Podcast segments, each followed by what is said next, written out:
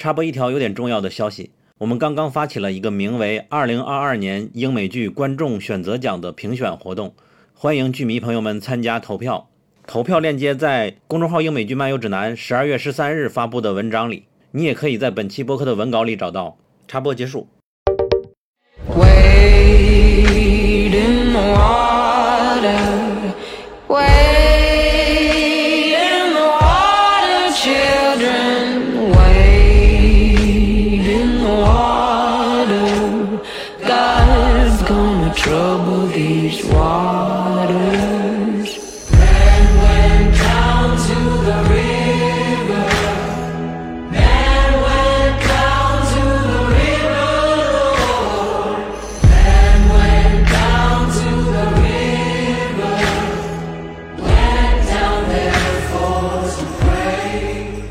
Hello，大家好，欢迎来到医美剧漫游指南，我是重旅全零号土著，我是陆小鸟。今天给大家分享一部今年八月份苹果出的一部美剧，叫做《医院五日》。它是一部关于美国呃二零零五年卡翠娜飓风的一个纪实作品，呃，改编自记者 Sherry Fink 他的同名纪实文学，呃，讲述在卡翠娜飓风的肆虐过后，新奥尔良一家医院里在灾后五日里经历的故事。它的主线视角是，呃，医院在断水、断电、断粮，并且极端高温的这种情况下，然后以安娜医生为代表的医护人员们亲眼见证了各种各样的人间惨剧，包括他们如何在极端的环境下做出这各种艰难的抉择。它的开篇，我的印象就是点出了这个故事的核心。呃，开篇它是一个倒叙的视角，就是一一群在这个灾后发生之后，大家发现。这个医院在五天内就已经死了，好像是四十九名病人，而且这些病人并不是那种极端的重症患者，他们可能有的伤病没有那么轻，但是过了五天他们就已经死就死掉了。然后就是就这个事件就展开了一系列的调查，然后其中的一个医护人员接受采访的时候，他就说，人在极端的情况下可能会做出。后来看起来并不是那么正确的抉择。其实这句话就是整个这部美剧的一个点题吧，就是它核心的概念。然后《医院五日》也是苹果的剧嘛，今年苹果的剧分数都蛮高的。我刚才查了一下，《人生切割术》九点一分，《闪亮女孩》也是八点六分。所以说今年他的好剧都蛮多的，不过《医院五日》我坦白说我没有看全，因为我以为它可能就是五集。对他讲五集的故事，但是讲了八集。但后三集它实际上并不是这五天发生的故事了，而是一个加上庭审相关的东西嘛，所以我就偷懒了，我就从中选出了一共四集来看。所以说我在这里边就做一个捧哏。总之也是苹果今年很好看的一部剧嘛。然后又有是不是非常？你给他打了五星是吗？对，它是我近年看过的纪实作品里我最喜欢的一部，因为我本身不是很喜欢看这种灾难纪实类的作品。包括当时的切尔诺贝利，其实呃看起来也稍微有点艰难，但是这部剧我反而是一口气把它看完了。哦，我当时可能就是看第一集觉得比较正，我给他评价就是中规中矩。我反而觉得他不是很中规中矩，因为我觉得他有很多就 shock 到我的点，就是包括人在极端的情况下，他把人放置到了好几种不同的两难的情境里，然后让你就是跟随这个主角一起做不同的选择。而且我觉得他比较好的点是，他展现了不同人的视角。站在我的立场，我对这个事件有这样的观感；站在他的视角，可能会觉得我会是一个圣母，或者是一个完全非人道的一个行为。但是他最后他都能跳出这些视角，反而就是让我们对他整体的事件进行了一个反思，我觉得是挺好的。啊，包括它里面其实设置了好多这种两难的这种情境。呃，其中一个点我印象很深，就是我们能否在这种自身难保的情况下去救助更多的逃难者。他当时有一好像是灾难发生第三天的时候，哦，当时飓风已经不刮了，然后洪水已经不再上涨了，但是那个水位线还是一直保持。这个时候，像新奥尔良就是遭受卡翠娜飓风的这些离散的这些人，他们当时逃到了这个医院，他们觉得这个医院就像是一个灯塔一样，就是你医院你是不应该抛弃我们这些来逃难的这些人的。然后他们是一一群黑人的家族，大概有五六个人，但是当时他们被保安拦在了门外。因为保安之前接到了指令，说为了要保存我们这个医院里现有的这些人的他们这个生存，我们只有特定的水和固定的这些食物，我们不能再分给别人了。那么保安说，那我应该怎么拦住他们？然后医院的高层就说，那你就如果你需要开枪的话，你就要开枪去警告他们。但是这对于保安来说也是一个非常，因为其实你对医院这样一个救死扶伤的一个地点来说，你要去把这些。逃难的人给拦在外面，是一个非常艰难的抉择。然后当时，但是你也是为了保存医院现有的这些人，所以当时有一个黑人的医生，他看到这一幕的时候，他就说：“我一定要让这些人进来。”但是当时保安就朝天开了一枪。但是我看到很多观众对他的评价都说，这个黑人医生就是个圣母啊，什么。你现在的人都保护不住，你还要再去让更多的人进来。但是从这个医生的角度，他本身也是个黑人，他就感觉到了自己的同肤色种族受到了歧视，所以这个视角是可能是其他的白人医生，包括我们这些观众是无法感受到的。这个剧就是拍出了这样一点。我可以提问吗？嗯，我想知道是因为好像第一天的时间它就停电了嘛？忘了是不是第一天？对，总之开始前几几十小时之内就停电了，然后停电意味着空调不行，然后会很热，然后各种病人需要用的机器都没有办法开了，就他们的病人没办法扶持嘛。我第一个问题是，是不是这个医院里，我印象中他没有一个真正的应急管理的人，就是他没有那种训练，他是后来那个临时的那个女领导，她找到一个手册开始来学习的，这个是为什么呀？哦，他们医院其实是有应急预案的，但他们的应急预案里不包括。怎样从医院撤离？因为他们当时在飓风过后，他们面临最主要的问题，就是在断水断电的情况下，我们现在的医院这些人，我们有这么多的病人，有这么多的医护人员，我们要怎么样从这个地方撤走？但是他查看应急的那个手册，手册里就是连如果发生临时的枪击案，应该怎么怎么应对，他这种都有，但是他就是没有要告诉你怎么样去撤离，就是他们准备了，但是准备的不够齐全。然后他还有另外一个女性角色，好像她还在外边有丈夫在外边，后来来救她那个女性角色嘛，她也是另外一个主演嘛，安娜医生。对对，那个医生他是比较争议的一个人嘛。对对对，他是这个剧里的核心，然后在历史历史上好像也是有过争议。对我也看了一点 Vicky 的报道，反正这个苹果拍这个剧是带有他的立场的嘛，他会觉得他是帮助了人，并且给他了一个开罪，当然这也符合历史事实，并且最终结局是那个样子嘛。我的问题还是他到底是这五天是怎么一点点演变到那里？比如说你说第三天那个黑人被赶走，如果黑人不被赶走的话，他们医院真的会难以负荷吗？嗯，他的这个点其实就在于没有人能够预测如果来了之后会怎样。就是没有人能够判断，如果我当时不做这个选择，做了另一个选择会怎样，所以才会有开头那句话说，人在极端的情况下可能会做出当时觉得是正确，但是后来被验证是错误的抉择。就是如果你把那五个人，我不相信一个医院就是无法容纳五个人，但是你可能你想，如果放了这五个人进来，后面还会有更多逃难者进来，那你要不要让他们进来？就是他可能会带来一系列的其他的你无法预预估的后果啊，包括安娜医生，他最受争议的点是他最后对这些无法带走的这些病人实施了安乐死，就是他他们的说法并不是安乐死，而是呃一种临终的关怀的那个举措，就是给他们注射了吗啡之类的药物，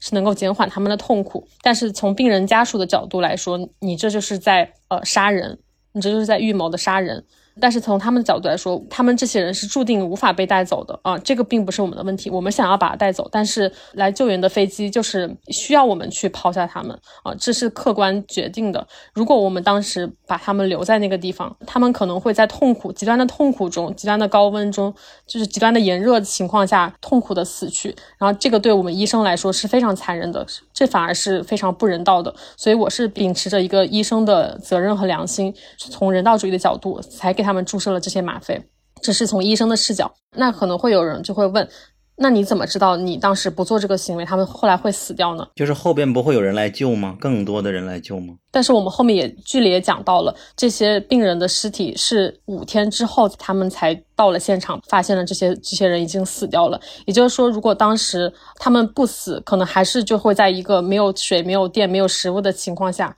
且身体病痛的情况下。再拖五天，可能在五天里再慢慢的死亡，以一种更加痛苦的身方式死亡，而且可能还会看着自己的身体在又湿又热的情况下怎样逐渐的发烂，或者是被蚊虫叮咬，就是逐渐的死亡。这个过程反而是。我觉得是更残忍的。对，这个好像就体现了政府的问题。我记得有一个很激情的，不是有一个很激烈的辩论戏，就是说你在找他的麻烦，而不是找这个体制的麻烦嘛。对对对，好像他们都是全社会在忽略这个。调查员是去采访的时候，他们采访了不同的当事人，有的人的视角就是坚定的认为，我看到他给他们注射吗啡了，我看到他在杀人。他们的视角是非常反对这件事情的。然后有一个医生，他的立场是跟安娜医生是相同的，他就说：你们没有经历过我们那样痛苦，你没有资格在事后来指责他。就是你你你们当时没有身处那样的环境，所以你们没有被逼着做出很多就是令我们自身都感到痛苦的选择。就是你们应该去。追责的并不是安娜医生，而是去追责政府。为什么他们没有在第一时间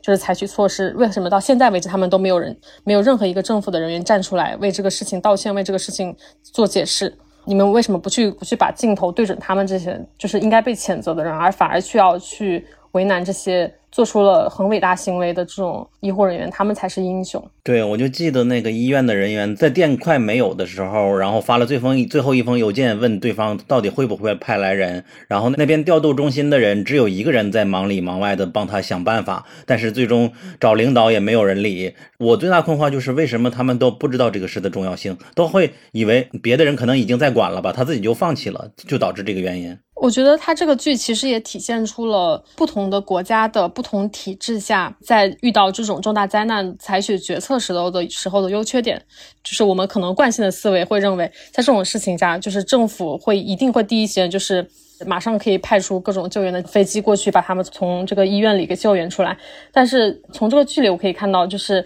他们的医院，就是他们无论是求助怎么样，他们从公共的渠道是。没有得到回应的，他们是反而是向公司的高层来去求助，他们是公司的决定权是更大的。包括灾后医院被封闭的时候，他们找了一些保安在现场，就是保护这个现场。然后当时政府的调查员去到了这个地方，说我们要进去调查。他们反而是被拦在外面，说保安说你们得出示什么什么什么证件，出出示这个调这个搜查证，我们才能让你进去。就是你们身上没并没有携带什么病菌还是什么之类的证证据，你们才能够进去。也就是说，他们的政府的人员在这个时候，他们没有那么大的权利。就可能不，如果从我们的思维是觉得说，哦，你政府的人员如果已经介入了这个事件调查，那他们的权利一定是更大的。嗯，我记得第一批救援他们的是开直升机过来的，是什么？巡逻队是吧？是军方的人才能哦，好像是夜间巡逻，忘了那个叫什么什么巡逻队。好像就是在这种灾难过程中，是他们是第一需要来救援这些难民的人。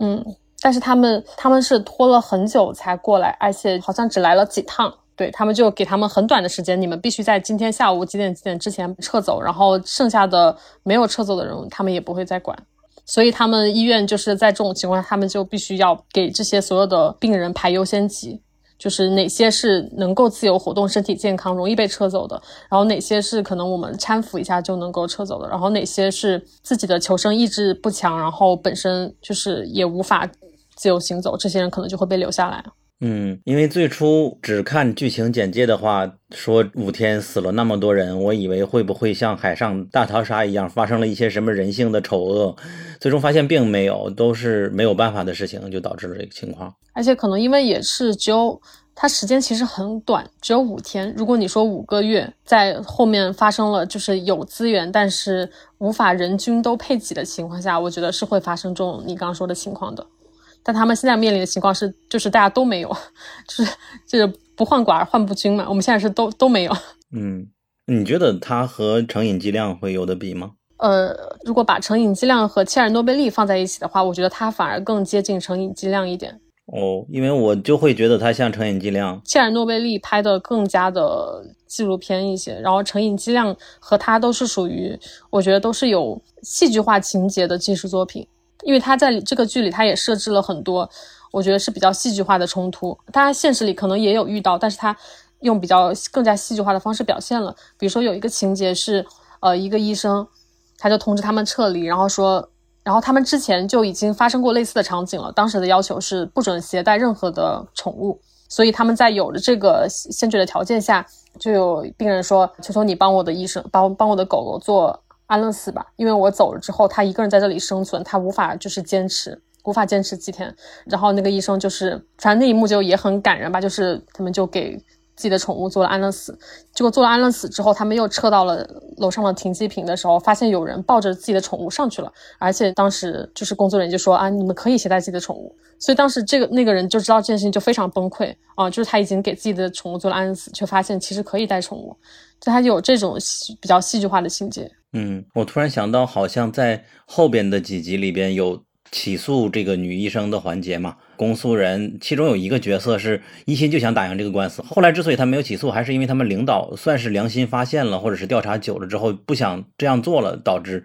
case close。哦，这个也是我想讲的，就是这个剧其实展示了很多不同的视角，像我刚刚说的，从呃安娜医生的视角，她可能是一个非常英雄主义的一个行为。一个英雄医生的一个终极终极关怀，但是从他们两个调查员的视角来看，这就是一个黑水事件，因为他们当时觉得，哦，这个医院在五天之内发生了可能四十九起人命案，这个事情，它一定是背后是有什么被被压下来的真相的，我们要去调查。他们是秉持着，我觉得我是要给这些。死去的这些人的家属，一个还原他们的一个公道，还原他们一个正义。他们秉持着这个想法，才去调查这个事件，并且他们当时去呃找到了很多在场人员，包括家属进行采访调查，然后搜集了好像有一百多张的那个证据，包括他们也去请了一些法医去给尸体做一些检查，发现他们的体内确实是有吗啡之类的药物啊，然后用法医的说法是我确定这一起就是谋杀，这起也是谋杀，这一起也是谋杀。然后那些他们两个当时就是很热血高涨那种，觉得我们这一场就是一定会给他们还原一丝真相，给他们带来正义，正义上身了。然后最后这个事情被压下来的原因是，其中一个原因是安娜医生她赢得了更多的舆论的支持，因为她上了一个媒体节目，好像叫四十，没错。对对四十九，四十表现的非常好。对，在媒体综艺节目上表现的非常好，然后讲他当时亲历的现场，然后从他的视角讲述，呃，我并不是在给他们做安乐死，而是一种临终关怀，然后得到了非常多的民众的响应，他们都觉得他是英雄，并且他其实作为一个非常，呃，在业业内拥有非常权威的一个癌症医生，他也得到了很多呃医疗联盟的支持。就很多医疗协会、医疗联盟都都公开出面表示我们会支持你。其实这就是意味着代表着财团的利益嘛。然后包括呃新奥尔良的政府，他们也觉得哦，如果你把一个这样的事情曝光，他们就会觉得哦，在这样的一个情况下，医生居然会杀死病人，那这个事情对我们的。这个州的形象来来说是一个非常大的抹黑，嗯，就是所以从政府的角度，他们也不希望这个事情再继续被调查下去。应该是当地的一个官员开始是想要做证据，后来又不想做证人了，有这样一个良心发现的，不叫良心发现，就他是为了利益来考虑。嗯，就是他们有两个调查员嘛，其中的那个女女性调查员，她是一直想要还原真相的；另外一个男调查员，他其实中间动摇过，他也是内心里他其实是有点支持安娜医生的，觉得他是无辜的。但是他也尊重他的搭档那个女调查员，他想要继续去调查的这个冲动，然后就一直也是跟他一起去吧。但他最后也是，反正就是告诉了他这个残忍的真相，就是他们无法再继续继续调查了。对于那个女调查员来说，也是一个打击。包括我们看到那个病人家属，最后他也说，虽然这件事情现在被压住了，但是我相信正义迟早有一天会会来到的。所以他就是给到了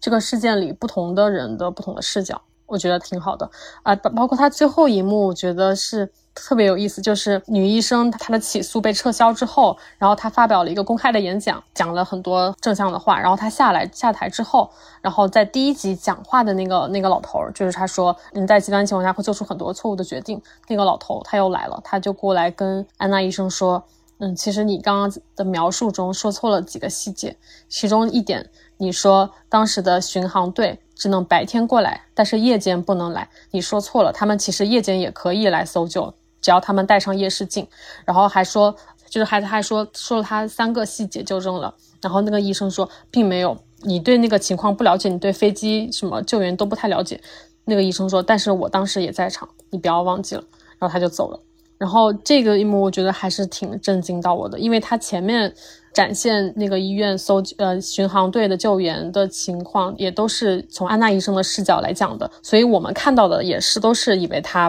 并不能在夜间搜救，对，所以相当于是主创其实就是告诉我们，就是我们看到的不一定是真相，我们看到的都是从安娜视角里看到的这些东西，可能是被美化过的一个。一个事件，嗯，所以真相到底是怎样，可能确实是只有亲历者才能够知晓。就是我们这些观众也只能说，呃，让我们从一个就是情绪受到很很大波动的一个视角，就是要从这个距离抽离出来，然后重新去思考这个事件。这一段是不是前几集有剧情里显示，就是他们宣布了说晚上是不可以接人的？就是应该是安娜她自己说过这句话。对，但是她是根据什么依据来说的，我们并不知道，我们就一直这么以为。对对对，嗯，然后结尾相当于给她一个翻案。对对对，结尾相当于让观众也跳脱出来吧。而且其实其实前面也有迹可循，就是安娜医生前面几集的时候，她中间就是已经出现过精神恍惚的一个场景了，就是包括其他的医生就看到安娜就说，我觉得你现在的精神状态不行，你应该去休息了。我觉得安娜医生她可能是无意的一个无意识的一个行为，